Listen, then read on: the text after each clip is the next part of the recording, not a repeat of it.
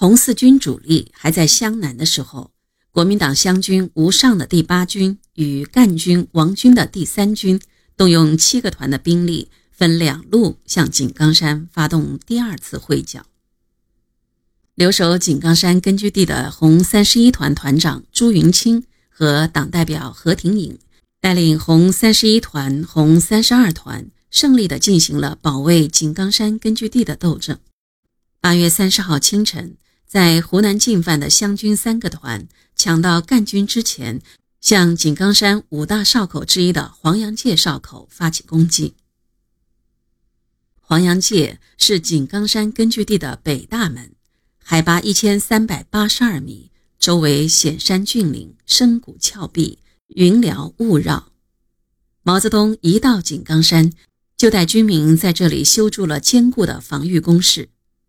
当敌人进攻时，早有准备的三十一团一营的一三两个连，会同大小武警的地方武装，依托居高临下的险要地形，用土枪土炮向敌军袭击。敌人沿着唯一通向山上的小路，仰着脸往上爬，队伍拉得很长。行至半山腰时，红军为节省子弹，用滚木雷石打退了敌人四次进攻。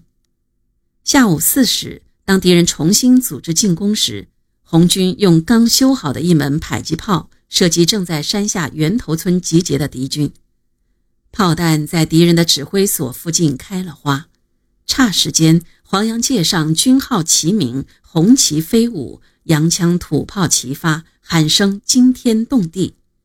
敌人以为红四军的主力已经回山，吓得屁滚尿流，连夜撤回临县。赣军听到湘军已经溃逃的消息，也匆忙退回了永兴。九月初，毛泽东在率领红军大队返回井冈山的途中。听到黄洋界保卫战的胜利喜讯，兴奋地写了那首脍炙人口的《西江月·井冈山词》。黄洋界上炮声隆，报道敌军消遁。几天后，毛泽东、朱德带领红四军主力返回井冈山南路的黄坳。接着，从九月中旬到十一月中旬，红四军利用根据地作战的有利条件。避强击弱，声东击西，纵横驰骋，在遂川、宁冈、永兴诸县之间机动作战，三战三捷，有力地粉碎了敌人的第二次会剿，基本上恢复了根据地原有的地区。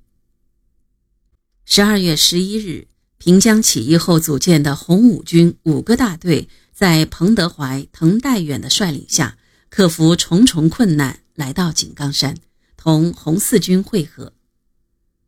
红五军的到来进一步壮大了井冈山根据地的革命力量。